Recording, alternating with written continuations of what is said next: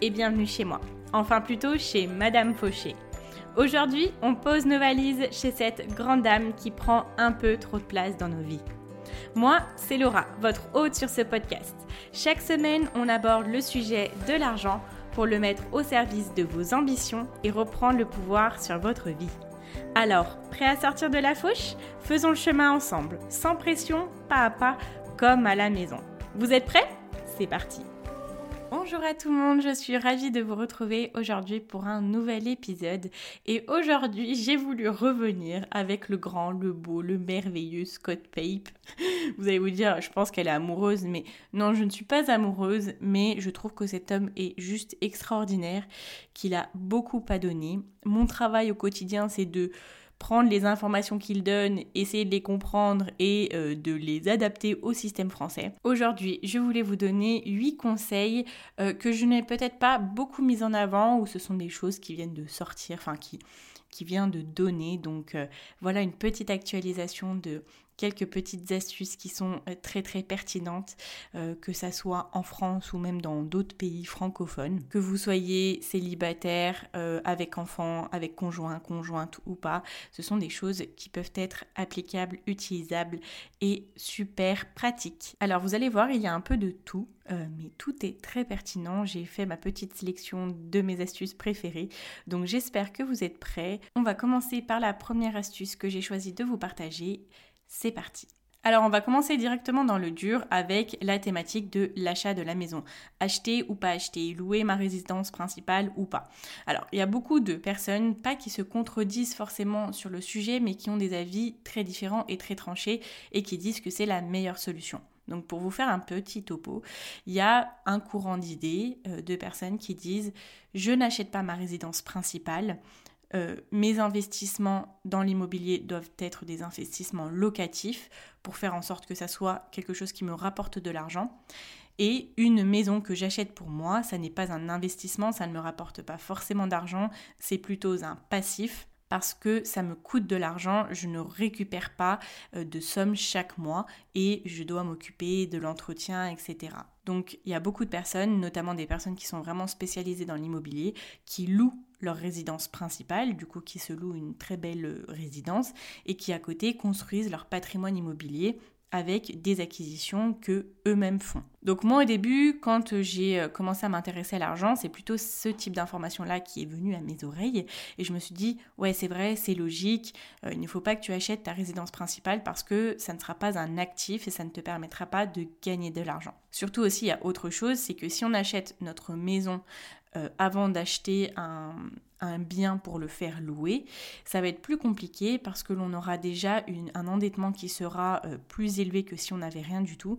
Donc la banque ne verra pas forcément notre capacité à faire de l'argent avec un bien que l'on achète, puisque notre premier bien sera un bien qui nous fera perdre de l'argent. Donc après, pour se construire un patrimoine immobilier, ça commence à être un petit peu plus compliqué. Les banques voient qu'on est plus endetté que si on n'avait aucun prêt. Donc ça, c'est vraiment les pour, entre guillemets, de se dire, je n'achète pas ma résidence principale. Après, j'ai découvert Scott Pape. Et en fait, c'est la première personne qui parle d'argent qui m'a qui m'a expliqué. Bon, il m'a pas expliqué à moi directement, même si j'aurais bien aimé. Mais dans ses livres, en fait, il dit que si notre rêve c'est d'avoir une maison, si notre rêve c'est de pouvoir faire ce que l'on veut dans cette maison, c'est d'avoir un patrimoine et d'avoir un héritage à donner à ses enfants. Si ça nous tient à cœur d'avoir une maison, une maison qui est à nous complètement, il ne faut pas s'empêcher, il ne faut pas se restreindre et se frustrer à se dire ah non non faut pas que je le fasse parce que toutes les meilleures personnes dans l'argent disent qu'il ne faut pas acheter sa résidence principale. Notre argent, on le gagne chaque jour, on travaille dur chaque jour pour pouvoir en faire quelque chose. Si, alors déjà il y a une première chose, on n'est peut-être pas tous faits pour faire de l'investissement immobilier, on n'a peut-être pas tous la fibre, on n'a peut-être pas tous envie de se mettre là-dedans, parce que aussi les personnes qui nous parlent d'argent il y a plein de personnes qui nous parlent d'argent et qui nous font un peu croire que oh bah tiens du jour au lendemain euh, euh, j'avais zéro d'apport et puis euh, en un an je peux avoir cinq maisons, cinq achats locatifs, etc on nous vend un peu le truc en mode c'est super simple, tu verras, c'est super facile, c'est super rapide, etc. Sauf que après, il y a des personnes qui se mettent dans l'investissement immobilier, qui se rendent compte que c'est vraiment pas pour eux en fait. Je sais pas, c'est comme toute activité, c'est un travail, et si on n'a pas la fibre, si ça nous plaît pas forcément, on va faire quoi? On va se priver d'avoir une maison et euh, du coup être dans un truc qui nous plaît pas, qu'on n'arrive pas à rentabiliser, etc. Donc déjà, ça c'est la première chose. On n'a peut-être pas tous envie de se mettre dans l'investissement locatif, même si je pense, je vous donne mon avis personnel, moi, je sais que pour l'instant, je ne peux pas investir dans l'immobilier parce que je suis en train de créer mon entreprise. Quand on a une entreprise, pour avoir un prêt, être pris un minimum au sérieux, il faut avoir un minimum de 3 ans de bilan comptable, positif bien évidemment. Donc moi, je me dis dans tous les cas, c'est un petit peu en dehors de pour l'instant euh, des projets que j'ai, même si je sais que j'ai envie plus tard, quand j'aurai tout de bien installé, de commencer à créer un patrimoine immobilier, à me pencher un peu plus dessus. Pour l'instant, ce n'est pas ma priorité, ça le sera peut-être un petit peu plus tard, parce que on sait que mettre de l'argent dans la pierre, c'est un très bon moyen de le rentabiliser, de le pérenniser, d'être sûr que voilà, ça ne va pas bouger. Voilà, donc ça c'était la première chose. On n'a peut-être pas envie, la fibre ou quoi, de se mettre dans l'investissement locatif. Et deuxième chose, c'est peut-être notre rêve d'avoir une maison. Et euh, pour vous partager un petit peu mon expérience personnelle, quand je suis partie en Nouvelle-Zélande, c'est là qu'il y a eu un peu une effervescence des entrepreneurs qui faisaient des vidéos sur YouTube.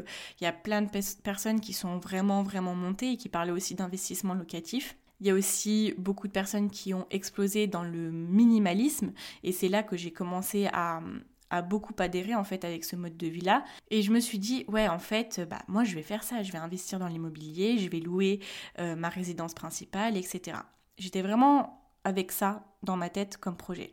Sauf que mon année en tant que fille au père a passé en Nouvelle-Zélande et j'ai commencé à ressentir le manque d'avoir un chez moi. Parce que je vivais chez des gens, bien sûr j'avais un pied à terre, etc. Mais vivre chez les gens, c'est jamais pareil que d'avoir son chez soi. Après, je suis rentrée du coup chez mes parents pendant un petit moment, hein, le temps de m'en remettre. Et puis, euh, j'ai commencé à trouver un travail, etc. Donc, j'ai vécu quelques mois chez mes parents. Et ensuite, j'ai vécu en colocation parce que j'avais trouvé un travail près de la Suisse. Donc c'est une colocation qui a duré six mois. Après, je suis allée travailler directement en Suisse, mais en Suisse, pour euh, avoir un appartement à la frontière, on nous demande trois mois euh, validés de période d'essai, donc c'est chose que je n'avais pas pour pouvoir euh, louer un appartement. Donc j'ai vécu chez ma sœur. Et voilà, en fait, ils se sont enchaînés un petit peu beaucoup, beaucoup de mois où je n'avais pas forcément de chez moi. Et là, mon envie d'avoir ma propre place, mon propre endroit qui m'appartient, s'est faite de plus en plus grande et maintenant mon rêve c'est d'avoir ma maison. Et je suis désolée, peut-être que beaucoup de personnes vont me dire ah bah c'est une erreur. Et bah écoutez, je veux travailler tous les jours pour pouvoir gagner ma vie, mais cet argent-là, il doit me permettre à faire les choses que j'ai envie de faire, à mettre en place mes rêves. Et peu importe si on me dit bah c'est une erreur, bah c'est pas grave en fait, c'est mon rêve à moi donc c'est pas tes rêves à toi, toi tu penses ça mais moi euh, c'est ce que je veux faire. Et Scott Pape il dit vraiment de but en blanc si tu veux une maison, économise et achète ta maison, c'est tout. Fais ce que tu veux, fais ce que tu as envie de faire. Il dit aussi qu'il y a d'autres moyens de se faire de l'argent, de faire grandir notre argent en investissement sur les marchés boursiers. Ça, c'est une très bonne solution. Il y a des choses qui sont assez sécuritaires, il y a des choses qui sont très bien, qui nous permettent d'augmenter notre patrimoine financier sans avoir à euh, mettre une croix sur euh, notre maison, notre propriété à nous. Ok, prochain conseil, c'est que la liberté commence maintenant, le bonheur commence maintenant et que nous n'avons pas à attendre. Oui, c'est sûr que le chemin vers la liberté financière est long.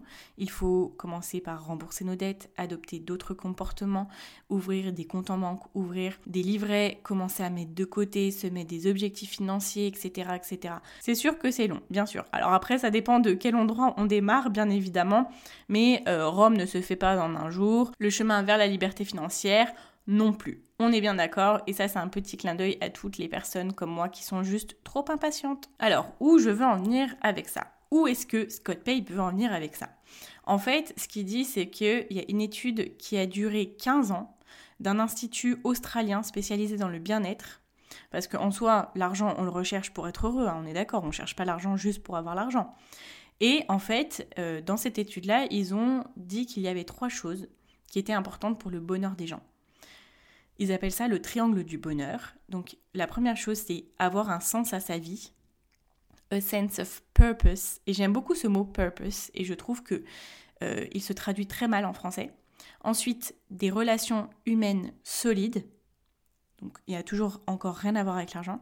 Et la troisième chose, le contrôle sur sa vie financière. Et c'est là que l'argent intervient.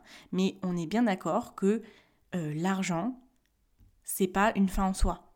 Et c'est pas le jour où on aura peut-être 300 000 euros sur notre compte, je dis n'importe quoi, mais le jour où on aura atteint la somme que l'on veut sur notre compte, qu'on a remboursé nos dettes, etc., qu'on se réveillera un matin et qu'on dira ça y est, je suis heureux. Non, c'est beaucoup de choses qui sont ensemble et que voilà sur lesquelles il faut travailler. Et l'argent, nous servira à acheter, à financer les choses qui nous rendent heureux. Comme je le dis souvent, l'argent n'est qu'un outil, donc si on se met juste à chercher l'argent, à courir après l'argent, entre guillemets, je sors cette expression parce qu'elle sort assez souvent, si on se met juste à faire ça, bien évidemment, on ne sera jamais heureux. Ça, c'est sûr et certain. Euh, je peux vous garantir que si on se revoit dans 15-20 ans et que vous avez ce que vous voulez en termes d'argent euh, et que vous n'avez pas travaillé sur les autres choses, vous ne serez pas heureux. Si je fais la même, ça sera pareil. Par contre, ce qui est vrai, c'est que avoir la sensation de ne pas avoir le contrôle sur notre situation financière nous rend malheureux parce que on a un instinct de survie et euh, les besoins primaires, c'est de manger, boire, euh, avoir un toit sur la tête et ça, bien évidemment, c'est des choses qui s'achètent avec de l'argent. Donc, quand on a la peur de manquer, c'est simplement notre instinct de survie qui nous fait des alertes, qui fait didou, didou, didou, attention, attention. Voilà, vous voyez. Et quand on a atteint une sécurité financière, on nommait toutes ces peurs-là qui nous font prendre des mauvaises décisions au quotidien, qui nous font juste stresser, euh, nous coucher trop tard le soir, euh, être anxieux avant d'aller se coucher, se lever, avoir une première pensée en disant oh, faut que je dépense mieux, il faut que euh, je gagne plus, il faut que si, il faut qu'on fasse attention, blablabla. Bla bla. Donc la liberté n'attend pas, le bonheur n'attend pas non plus. Travaillons sur ces trois choses-là qui sont les relations humaine solide, avoir un sens à sa vie, ça je pense que limite c'est le plus important pour moi, et avoir un contrôle financier bien évidemment. Ok, alors là on va passer du coq à l'âne, je vais vous parler des banques. c'est un sujet que j'aime bien aborder aussi. Alors, en fait, Scott Pape, il parle de votre coût d'acquisition pour une banque. Il faut savoir que chacun d'entre nous représente pour une banque déjà un client, mais quelqu'un qui nous rapporte qui leur rapportera beaucoup d'argent. Jusqu'ici, on est d'accord. Et ce qui nous explique, ça c'est des chiffres australiens et je pense qu'on peut transposer à peu près la même chose en France. En Australie, ça coûte environ 1000 dollars à une banque d'acquérir un nouveau client. Et donc, qu'est-ce qu'on en déduit de ça? C'est que une banque ne dépenserait pas 1000 dollars pour acquérir un client si elle ne lui rapportait pas moins de 1000 dollars. Sinon, il ferait à perte. On est bien d'accord. Donc ça veut dire qu'on ait euh, un potentiel gain d'argent d'un minimum de 1000 dollars. Ça serait intéressant d'avoir les données exactes en France. Malheureusement, elles ne sont pas disponibles. Je ne les ai pas trouvées. Mais si on regarde bien, combien d'années est-ce qu'on reste dans une banque? Généralement, on y est depuis qu'on a, euh, je sais pas, ça dépend si nos parents nous ont ouvert un compte en banque euh, super jeune ou pas, mais on, allez, admettons qu'on y est à partir de nos 15 ans. Si ça se passe bien, on y reste toute notre vie. Si c'est une banque locale, aka le contraire d'une banque euh, en ligne, donc si c'est une banque locale, chaque mois, on va avoir des frais. Ces frais-là, ça finance la banque. Ensuite, on nous vend des cartes qui coûtent 50 balles à l'année, euh, qui nous assurent pour euh, des éventuels problèmes en voyage, tout ça. Petite expérience de mes parents, euh, ils avaient une carte qui leur coûtait une blinde. Ils ont eu un gros souci pour lequel ils avaient besoin d'être remboursés, un achat qu'ils avaient fait avec cette carte bancaire, un gros achat. Ils n'ont jamais reçu l'argent. Donc, comme quoi, moi, je suis très contente, encore une fois, d'être dans une banque en ligne avec des cartes qui me coûtent zéro, parce que je sais très bien que une fois sur deux, on peut nous la mettre à l'envers. Je suis désolée, là, on dirait que on, ça se voit que je suis un petit peu énervée, hein, mais c'est un sujet qui est important pour moi, qui me tient à cœur. Je sais très bien qu'il y a une chance sur deux, si j'ai une carte même qui m'a coûté 50 euros avec plein plein d'assurance, que je ne sois pas remboursée. Donc je préfère garder cet argent-là, le mettre de côté, et que au cas où, si un jour j'ai un problème, et eh bah, l'argent que j'ai économisé en ne payant pas les cartes et les assurances, je pourrais le sortir pour me rembourser moi-même. Bien sûr, hein, je ne parle pas des assurances voiture, habitation, etc., qui sont importantes, qui sont vraiment importantes et qui sont obligatoires d'ailleurs. Bon, j'ai un petit peu digressé parce que ça m'anime, mais voilà, c'est pour vous dire que les banques locales, euh, ont des moyens de gagner de l'argent. Et si vous regardez vos frais d'un petit peu plus près, vous allez pouvoir voir euh, qu'est-ce qui vous prélève en fait. Donc on est d'accord, si c'est des frais qui sont prélevés chaque mois pendant des années et des années et des années, et s'ils ont un petit peu de chance, vous allez mettre vos enfants dans la banque, et du coup, le coût des 1000 euros d'acquisition, 1000 dollars, pardon, sera totalement rentabilisé très très vite. Donc une petite raison pour essayer de négocier des prix quand vous en avez à en payer. Euh, la chance qu'on a quand on est dans une banque en ligne, c'est qu'on n'a pas forcément de, de tarifs à négocier parce qu'il n'y en a pas mais par exemple, ils nous invitent à négocier des euh, taux d'intérêt de crédit au fil des années à renégocier et de leur dire que on peut avoir un rachat de crédit chez l'autre banque et qui nous fera économiser temps, etc. Eux, ils n'ont pas d'intérêt à ce que l'on parte. Donc voilà, c'est de se dire de ne pas oublier de vouloir économiser de l'argent, euh, de négocier parce que eux ont tout intérêt à ce que vous y restiez. Ok, prochaine étape, encore quelque chose de totalement différent, c'est que les désaccords entre conjoints, conjointes euh, financiers se règlent en date. ça, je trouve ça vraiment top. Je vous parle souvent du fait que l'on peut mettre en place un date euh, par mois, donc un rendez-vous par mois avec la personne avec qui on partage notre vie pour parler d'argent, pour parler de projets d'argent, pour mettre en place des comptes en banque, pour mettre en place euh, des livrets épargne, voilà. Un moment de plaisir où l'on parle d'argent. Ça permet déjà d'inverser le, mal-être qu'on a à parler d'argent. C'est très bénéfique pour le couple, pour les enfants s'il y en a. Et donc en fait, ce qu'il explique, c'est que euh, il a souvent des personnes qui viennent lui dire ah bah mon conjoint a fait ça financièrement, euh, il nous a fait perdre ça et du coup il a pris cette décision sans me consulter, sans me demander mon avis. Et du coup bah qu'est-ce que je fais? Enfin voilà c'est chiant quoi. et en gros ce qu'il explique c'est que ce qui est fait est fait, que euh, dans tous les cas dire le je te l'avais bien dit ça n'est dans rien la situation et que l'argent est déjà perdu, donc ça serait dommage de perdre son conjoint, conjointe, euh, sa conjointe à cause de ça. Donc ce qu'il dit, c'est il y a un problème, allez en date. Et ce qu'il dit, c'est première chose de montrer à la personne, du coup qui nous a peut-être un petit peu déçu avec l'argent, qu'on lui fait confiance et qu'on sait qu'elle ne veut pas à mal, qu'elle veut elle aussi améliorer la situation financière du foyer, mais aussi de lui faire comprendre qu'on a besoin de lui ou d'elle pour nous aider on a besoin de son aide pour arriver à nos objectifs. L'objectif final, hein, c'est d'arriver à la retraite, d'avoir euh, réussi ce que l'on voulait réussir et d'avoir assez d'argent pour pouvoir vivre nos rêves, vivre confortablement et en sérénité. Ça, c'est l'objectif ultime en fait. Et donc, c'est de lui dire, j'ai besoin de ton aide pour qu'on arrive à cet objectif-là. Ok, prochain conseil, j'ai nommé l'histoire de la grange. En fait, ce qu'il explique, c'est que pendant la pandémie, il a pris un petit boulot à côté. et ce qu'il dit, c'est que en fait, il avait un ami euh, qui l'a aidé à avoir ce petit boulot, euh, qui lui a dit franchement, je pourrais me faire énormément d'argent si je vendais ces photos-là à la presse en mode euh, le barefoot investor. Donc c'est un peu comme ça qu'on l'appelle parce que c'est le livre qu'il a sorti. Scott Pape est ruiné, il travaille en tant que tatata. Je vais vous dire un petit peu ce qu'il a fait après. Et en fait, il nous explique pourquoi il a fait ça et quelle était son idée derrière la tête. Et quelle est la leçon aussi derrière ce petit boulot. Il a pris un petit travail d'éboueur. Alors il dit déjà qu'en fait, lui, il vit dans une ferme et qu'il avait vraiment besoin de sortir de sa ferme, etc. Donc il vit très bien financièrement, il est très très très aisé. Mais en fait, il avait un ami qui a une entreprise euh, du coup de ramassage de poubelles. Et il a dit bah vas-y, est-ce que je peux aller ramasser les poubelles le matin? Et en fait, euh, pourquoi il a fait ça? C'est parce qu'il était en train de rénover une grange et qu'il recherchait du mobilier euh, pas très cher. Et il s'est dit, bah, peut-être que je vais pouvoir, en ramassant euh, les ordures le matin, trouver des mobiliers, en fait, qui ne, que les personnes jettent. Et donc, en fait, il a juste fait ça pendant quelques semaines et il s'est rendu compte, avec beaucoup d'humour, que beaucoup de personnes avaient fait un rangement de type Marie Kondo et avaient jeté beaucoup de mobilier. Et il disait que lui, il avait été un peu choqué parce qu'il pensait qu'il allait euh, récupérer des vieux trucs à, à rénover, des des, vieux meubles, mais en fait, il a récupéré des meubles assez neufs, euh, euh, de modèles scandinaves, des trucs comme ça qui coûtent assez cher. Et il dit, les gens ont dû mettre quand même de l'argent dans ces trucs-là. Donc il en a récupéré.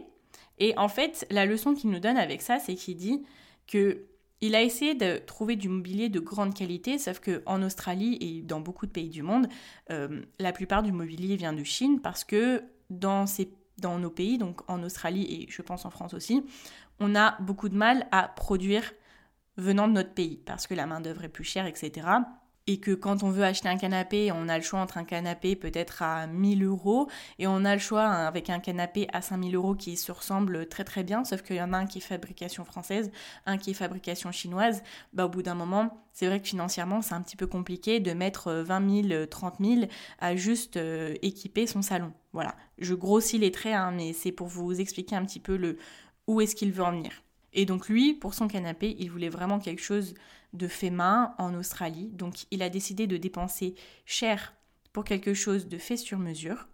Mais en attendant, à côté, ses meubles, il a essayé de les prendre via la récup. Et ce qu'il dit, c'est que aujourd'hui, on est plus tenté à prendre un meuble qui va nous coûter moyennement cher, mais qu'on devra euh, rénover tous les 2-3 ans, ou qu'on changera tous les 2-3 ans parce qu'ils nous ont saoulés, ou parce qu'il y a une promo sur un autre truc. Voilà. Lui, en fait, ce qu'il veut, c'est avoir du mobilier, avoir déjà maison, etc., mais avoir du mobilier qui durera plus longtemps que lui et qui pourra léguer à ses enfants. Et que, en soi, financièrement, on s'y retrouve, même si on dépense plus pour une pièce, ça sera quelque chose qu'on ne rachètera pas autant de fois que si on en avait acheté pour moins cher. J'espère voilà, que vous comprenez la logique, mais dans un sens, quand on achète quelque chose de moins cher, on y accorde moins de valeur. Donc on est prêt à le changer beaucoup plus souvent. Moi, c'est un petit peu le choix que j'ai fait en achetant mon ordinateur. Acheté des ordinateurs sur Windows et euh, tous les deux ans, je suis désolée, alors c'est peut-être moi, mais dans tout mon entourage c'est pareil, au bout de deux ans, l'ordinateur, on sent qu'il est vieux, quoi, qu'il a, il a fait son temps. Alors j'ai décidé d'investir dans un Mac que je sais va durer énormément, énormément d'années, beaucoup plus longtemps. Alors oui, c'est sûr, à l'achat, il est peut-être deux, trois fois plus cher. Mais s'il me dure dix ans, et eh ben dans tous les cas, je, serai gagnante. On arrive à la sixième histoire ou la sixième astuce. Là, on va euh, partir plus au niveau parental. Euh, je vous ai parlé dans l'épisode 35, il me semble, de l'organisation pour enseigner aux enfants l'argent. Et ce qui se passe, c'est que on a très très peu de monnaie sur nous parfois. Euh, moi, c'est vrai que j'ai du mal à avoir du cash sur moi parce que j'utilise beaucoup ma carte bancaire. Et quand on fait la distribution en fait des petits euh, euh, de, l'argent de poche aux enfants à la fin de la semaine, on donne en pièces. Et c'est dur du coup d'avoir des pièces et de pouvoir faire la pointe à notre enfant. Donc ce qu'il dit, c'est que lui aussi, il a très très peu de pièces et que c'est un petit peu compliqué. Mais ce qu'il fait, c'est que euh, une fois de temps en temps, il va soit dans un supermarché ou un magasin, il va se faire de la monnaie sur 50 euros et ça lui permet de d'avancer pendant plusieurs mois avec ces 50 euros là à donner de l'argent de poche à ses enfants. Ensuite, avant-dernier conseil, c'est toujours sur les enfants, c'est comment faire lorsque mon enfant euh, est en course avec moi ou quelque part avec moi et qu'il veut absolument ce truc, qu'il veut absolument que par exemple vous, vous savez qu'il ne va pas l'utiliser ou que vous ne voulez pas l'acheter, que ça ne rentre pas dans votre budget, etc. Alors, comment faire en sorte que ça soit un moyen d'apprentissage et pas une crise et euh, que voilà, que ça se passe bien quoi. Donc, Hormis le fait que, voilà, ce qu'il dit, c'est que il vaut mieux éviter, si c'est possible, bien évidemment, d'emmener ses enfants dans les magasins, etc. Parce que euh, c'est un milieu rempli de tentations et eux, tout dépend de leur âge, ils vont avoir un petit peu de mal à comprendre que c'est non pour tout. Vous voyez, du moment qu'ils n'ont pas encore appris euh, bien conceptualiser le fait que ça s'achète avec de l'argent et que l'argent, il faut le gagner, que tous les jours on va au travail pour ça, etc. Euh, voilà, tout dépend de l'âge, mais on ne l'a pas encore intégré euh, voilà, à ce moment-là. Et voilà, hein, c'est bien, on peut expliquer à des enfants, mais il y a des moments où quand ça veut pas, ça veut pas. Je ne suis pas maman, mais j'ai été fille au père de trois enfants de un an et demi à 7 ans, donc j'ai vécu euh, une, grande, une grande palette d'âge et je comprends votre douleur, vous, parents. Donc voilà, première chose, il dit éviter les tentations si c'est possible. Bien évidemment, ça rentre, ça fait partie de leur éducation, mais si vous pouvez éviter, c'est comme euh, quelqu'un qui est au régime, si on le met au milieu d'une boulangerie, au milieu de trucs qu'il aime euh, super fort, ça va être super compliqué pour lui à gérer. Et ensuite, ce qu'il dit, c'est que voilà, avec l'organisation qu'il met en place, donc je vous inviterai à aller écouter cet épisode 35 euh, où je vous explique tout Les enfants ont de l'argent de poche pour euh, voilà, les choses qu'ils ont envie d'acheter. Et ce qu'ils disent, c'est que c'est bien d'avoir un petit porte-monnaie pour chaque enfant et que quand vous allez vous déplacer avec vos enfants, aller dans des centres commerciaux, des magasins, etc., que vous preniez leur porte-monnaie et qu'en cas de grande crise que le petit veut vraiment vraiment son truc, vous lui disiez ah bah c'est bien, tu as ton argent, si tu veux te l'acheter, tu prends ton argent et tu l'achètes avec ça. Et comme ça, il apprendra beaucoup mieux. Il se dira Ah bah tiens, j'ai cet argent-là. Est-ce que je voulais pas acheter autre chose avec ça? Donc est-ce que c'est si important? Oui, c'est important, j'achète. Non, c'est pas si important que ça, je n'achète pas. Et dans tous les cas, si après il regrette, ça lui fera apprendre à bien gérer son argent, à dépenser pour des choses qu'il veut vraiment. Ok, on arrive au dernier conseil qui est de ne jamais donner ses coordonnées par téléphone à qui que ce soit. Donc que ça soit coordonnées carte d'identité et coordonnées bancaires, bien évidemment. Donc ça tombe sous le sens, sauf que euh, c'est de mieux en mieux fait. Les arnaques au téléphone, je vous garantis que c'est quelque chose qui fonctionne super bien. Donc eux, ils gagnent très bien leur vie. J'ai quelqu'un dans mon entourage qui s'est fait excroquer 500 euh, euros et euh, je peux vous dire qu'elle n'y a pas vu euh, venir, mais pas du tout. C'est quelqu'un de très sensé, enfin voilà, qui qui aurait jamais pensé en fait que ça puisse arriver mais c'est super bien fait. Donc soit ils se font passer pour la police, soit ils se font passer pour une banque. Donc ils viennent avec des scénarios très élaborés. Il faut vous dire que ça, c'est des choses qui sont travaillées, euh, qu'ils utilisent à longueur de journée, que c'est des gens qui passent leur journée à appeler. Et pourquoi c'est super important de faire attention à ça maintenant C'est que avant les arnaques, elles se faisaient énormément par mail. Parce qu'à un moment donné, à l'arrivée de l'Internet, il y a eu les mails qui sont arrivés et les mails étaient gratuits à envoyer. Donc ça, ça paraît normal maintenant, mais à l'époque, c'était euh, voilà une révolution quoi. Donc les personnes ont commencé à utiliser les mails pour pouvoir en envoyer des tonnes et des tonnes. Et bien sûr, tout le monde ne croquait pas à l'hameçon, mais si sur 10 000 mails qu'on envoie pour escroquer, je sais pas, 2000 euros, et qu'il y en a 10 qui répondent, bah c'est toujours 10 fois 10 000, donc c'est toujours ça de gagner. Et en fait, ce qui s'est passé, c'est qu'à un moment donné, euh, les gens s'en sont rendus compte, donc je ne sais pas qui a travaillé ça dans, dans le monde de l'Internet, entre guillemets. On dirait une vieille qui dit ça, mais j'aime bien dire le monde de l'Internet. Euh, il y a eu les boîtes spam qui ont été créées. Donc maintenant, elles sont de plus en plus efficaces. Donc même parfois trop, des gens qu'on connaît qui nous envoient des mails, ça passe dans les spams. Mais c'est quand même mieux. On reçoit de moins en moins de mails d'arnaque sur notre boîte mail. Si elles passent, c'est vraiment qu'ils sont bons. Sauf que aujourd'hui, il y a une solution qui fonctionne encore très bien, c'est le téléphone. Aujourd'hui, on peut appeler en illimité et ça, ça fait pas très longtemps que, euh, ça existe. Donc, pour pallier au fait euh, que les mails, ça passe un peu moins, bah maintenant, c'est les appels. Et les gens, ils appellent tous les jours, ils ont des listes d'appels, un petit peu comme moi, je faisais de la prospection téléphonique. T'appelles, t'appelles, t'appelles, et puis il y a bien quelqu'un qui, va répondre oui, quoi. Donc lui, ce qu'il dit, c'est qu'on l'a appelé, ce type d'arnaque, j'en ai pas encore entendu parler en France, donc peut-être que ça permettra de faire de la prévention. Donc lui, on l'a appelé en lui disant que euh, une voiture qui a été louée à son nom a été retrouvé avec 20 kilos de cocaïne dedans et tout, et que euh, il risque des amendes et qu'il est vraiment dans le beau drap, quoi. Le monsieur lui dit Je suis un tel du commissariat de police de Tatata, mon numéro c'est nanana, le truc super crédible. Et en fait, il l'a vu venir et du coup, le monsieur, le policier, lui a demandé ses coordonnées euh, de carte d'identité. Et dès qu'il lui a donné ses cartes d'identité, il a euh, changé de visage et lui a dit bah, Vous venez de vous faire, faire arnaquer, on va vous demander ça, sinon on va venir vous piocher je sais plus quoi dans votre compte. Voilà, je vous le fais euh, en gros.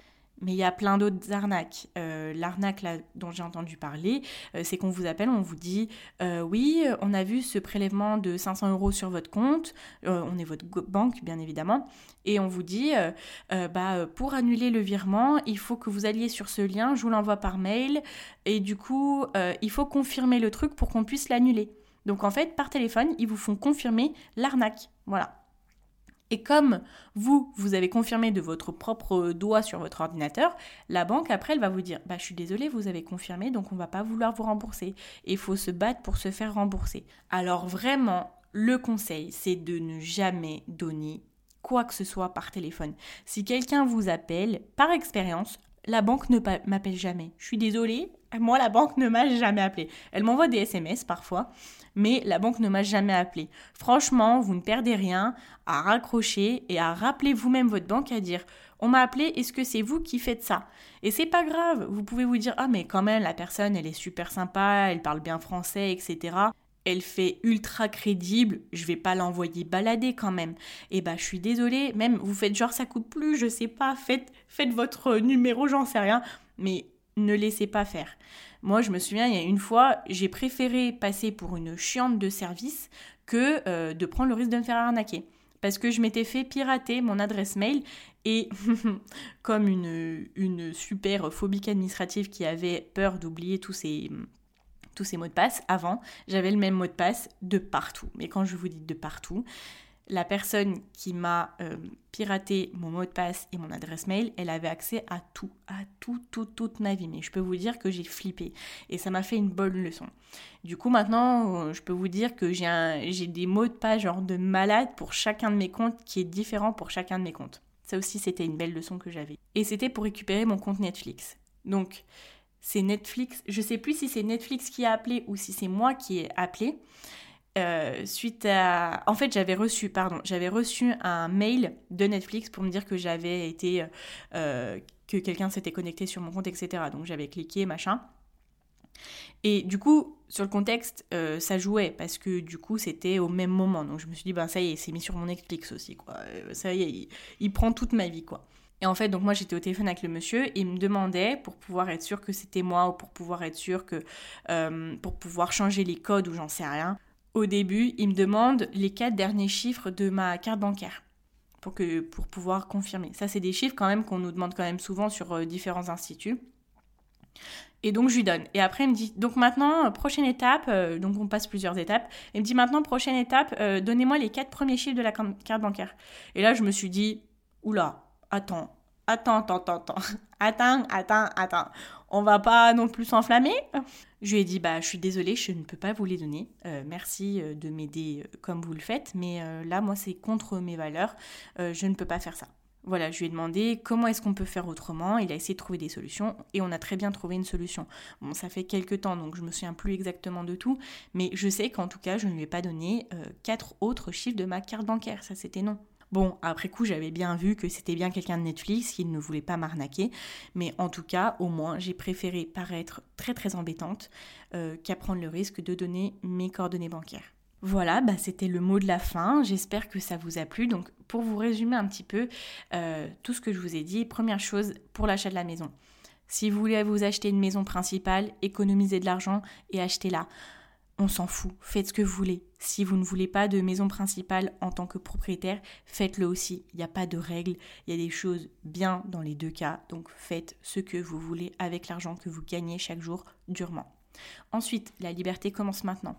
Ayons un équilibre entre avoir un sens à notre vie, des relations humaines solides et le contrôle sur nos finances. Ensuite, le coût d'acquisition dans notre banque. Alors, on coûte cher à acquérir pour une banque, donc on leur rapporte de l'argent. Faisons en sorte de négocier les prix lorsque l'on peut négocier au max, c'est pas grave, on s'en fout. Ensuite, si on a des désaccords entre conjoints euh, sur euh, de l'argent, il faut le régler en discutant et en se rappelant qu'on a tous un objectif commun.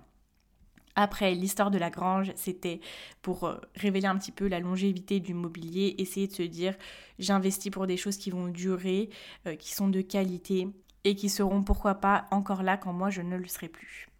Ensuite, la petite astuce pour les parents qui euh, font le petit budget avec leurs enfants, c'est d'aller se faire de la monnaie une fois de temps en temps pour pouvoir distribuer des petites pièces. Prochaine astuce également pour les parents, c'est de toujours emmener le petit porte-monnaie des enfants s'ils veulent absolument quelque chose et qui tapent aussi du poing sur la table. Et dernière chose, c'est de ne jamais donner ses coordonnées par téléphone à qui que ce soit, quitte à paraître très très embêtant. Ce n'est pas grave, on a trop de respect pour ce que l'on gagne et pour notre travail chaque jour pour pouvoir le donner à qui que ce soit. Voilà, bah écoutez, j'espère que ça vous a plu. Euh, Scott Pave, c'est quelqu'un qui donne beaucoup, beaucoup, beaucoup. Et je suis ravie de vous transmettre ces informations-là. Je suis un peu sa messagère, euh, je devrais le contacter et lui dire bonjour. Euh, alors, je suis en train d'importer votre méthode, monsieur Scott Pape, En France, bon, je l'adapte, je la mets à ma sauce et à la sauce française parce que bien évidemment, on n'a pas le choix. Mais euh, voilà, un jour, le, je vous dis, le jour où je peux avoir Scott Pape sur le podcast de Madame Fauché, j'ai gagné ma vie. Je vous le dis tout de suite. Donc, Peut-être qu'un jour ça se fera, peut-être pas, mais ça fait partie d'un de mes rêves. Ah là là, je vous le disais dans le dernier épisode, si on n'est pas un peu gêné de partager nos rêves, c'est que nos rêves ne sont pas assez grands pour nous. Je suis la spécialiste pour avoir des rêves très très grands. Je ne suis pas forcément gênée de le partager avec vous parce que franchement, je pense pas que vous allez me juger parce que quand je vois vos retours, je vois que ce n'est pas le cas. Mais en tout cas, si j'allais le dire à d'autres personnes, je pense que je serais un peu gênée, donc je me dis, c'est un bon rêve. Merci en tout cas à vous d'avoir été là jusqu'au bout. Je vous retrouve sur Instagram pour pouvoir discuter un petit peu de vos retours et puis euh, pour voir ma tête en story. Mon nom est Madame Fauché comme le nom du podcast. Euh, je vous invite aussi pour me soutenir à venir mettre une note de 5 étoiles sur Apple Podcast ou alors venir mettre un commentaire ou à venir vous abonner sur une autre plateforme de votre choix. Si vous pensez que cet épisode ou même un autre que j'ai pu faire auparavant peut être très utile à une personne dans votre entourage, je vous invite à lui partager ou à le partager au maximum pour qu'on puisse tous ensemble aider le plus de monde. Je vous dis à très vite pour un nouvel épisode et en attendant, n'oubliez pas, surtout pas, que vos ambitions n'attendent pas. Ciao ciao